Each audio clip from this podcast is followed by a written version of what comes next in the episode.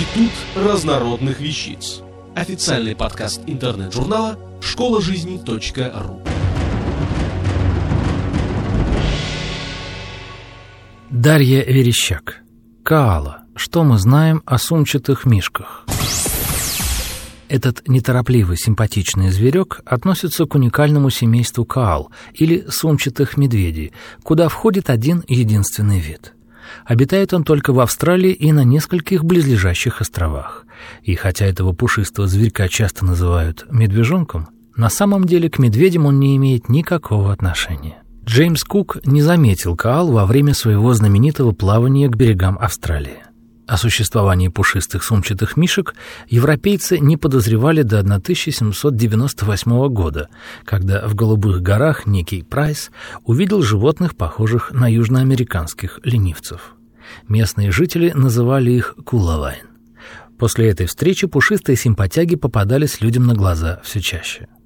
Для науки Каала стал известен в 1802 году, а годом позже был пойман живой зверек. Свое официальное научное имя Каала получил лишь в 1816 году, когда ему присвоили родовое название Фаскаларктос, от греческого «фаскалос» — кожаная сумка и «арктос» — медведь. Свое видовое имя, Ценериус, пепельный, зверек получил благодаря цвету шубки. Как и большинство животных Австралии, каалы весьма оригинальны. Кстати, на языке племен Нового Южного Уэльса их название переводится как «не пить». И они действительно не пьют, и это не единственная их особенность. Каалы – небольшие плотные зверьки. Их рост колеблется от 60 до 82 сантиметров, а вес от 5 до 16 килограммов. Голова у них большая, с плоским лицом. Глазки маленькие и широко расставленные. Уши крупные, закругленные и мохнатые, всегда настороженные и прислушивающиеся. Лапы у каал прекрасно приспособлены для лазания и цепляния. Большой и указательный пальцы противопоставлены всем остальным. Удобнее обхватывать ветки. Эти зверушки немногие из неприматов, у кого на подушечках пальцев есть папиллярный узор, отпечатки которого немногим отличаются от человеческих. У них есть хвостик, но он такой маленький, что почти незаметен. Мех у этих зверьков мягкий и густой. Цвет его зависит от местности, где живет каала, и может быть серым, рыжеватым и даже красноватым. На брюшке он всегда светлее, чем на спинке. Одна из самых выдающихся частей тела у каалы — это когти. Они настолько мощные и крепкие, что, вонзив их в дерево, каала не падает вниз, даже когда крепко уснет. А спят они часто и подолгу, до 20 часов в сутки. Каалы вообще очень флегматичные животные. Днем, даже если и не спят, они сидят неподвижно, прицепившись к дереву, и только поворачивая головы из стороны в сторону. Часто на спине самки сидит малыш, такой же невозмутимый, как и его мама. Оживают каалы ночью, когда лазают по веткам в поисках пищи. На землю спускаются очень редко, преимущественно тогда, когда нужно перебраться с одного дерева на другое, а перепрыгивать далековато. Кстати, эти животные прыгать умеют неплохо, а в особо опасных случаях даже могут убегать тяжелым галопом. И плавать умеют. Питаются каалы листьями эвкалипта. Нужную им влагу получают из этих же листьев, а также из росы, которая на них скапливается. Пьют сумчатые мишки только когда болеют и в периоды сильных засух. Ничего, кроме эвкалиптовых листьев, каалы не едят. Этим и объясняет их медлительность. Такая еда содержит очень мало белка, поэтому и скорость обмена веществ у этих пушистых зверьков почти в два раза ниже, чем у большинства других млекопитающих. В день каалы съедает в среднем килограмм листьев. А теперь самое интересное. В так любимых каалами эвкалиптовых листьях содержится очень много фенольных и терпеновых соединений, которые являются ядовитыми для большинства животных, а побеги к тому же могут содержать синильную кислоту. Каалы каким-то образом умеют определять те виды эвкалиптов, в которых содержится меньше ядовитых веществ. Поэтому зверьки используют в пищу лишь небольшую часть из всего разнообразия этих деревьев.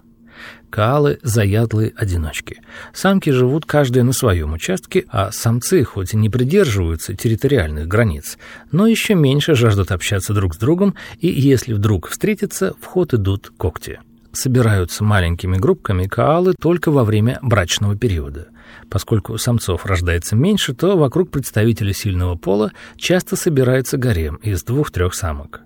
В это время часто можно услышать призывный крик кавалера, похожий на нечто среднее между храпением толстого пьяницы, скрипом двери на заржавленных петлях и ворчанием чем-то недовольной свиньи. Но для чьих-то мохнатых ушей это прекрасная музыка, ведь это песня любви Каала. Правда, семьянин из этого певца плохой. Он покидает жену вскоре после появления на свет наследника. Беременность у Каал длится месяц. Рождается обычно один малыш длиной около 15-18 мм и массой всего 5,5 граммов. Шесть месяцев детеныш живет в сумке матери, питаясь ее молоком. Потом постепенно начинает перебираться на ее спину.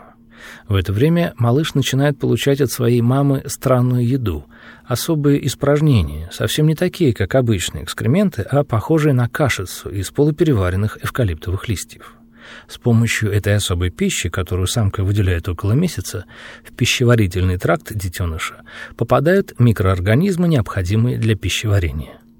До года мама носит подросшего малыша на спине, а во время сна или плохой погоды крепко прижимает к себе – где-то в возрасте года дочки отправляются на поиски личных участков, а сыновья могут оставаться около матери до двух-трех лет. У этого симпатичного зверя почти нет врагов, но в первой половине XX века коалы были практически уничтожены из-за большого спроса на их пушистые шубки. Когда власти наконец опомнились и запретили охоту на сумчатых медвежат, их оставалось так мало, что одним из способов спасения этого уникального вида был отлов уцелевших каал и разведение их в неволе. Так появились первые каала-парки. В наше время дела этих животных идут лучше, но они все же не настолько распространенные, как, например, кенгуру.